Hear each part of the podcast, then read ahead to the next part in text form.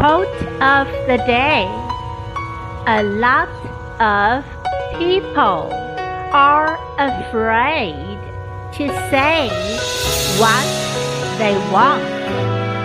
That's why they don't get what they want. By Madonna. 很多人不敢说出他们想要的， 正因为此，他们得不到他们想要的。A lot of people are afraid to say what they want. That's why they don't get what they want. Word of the day afraid. Afraid.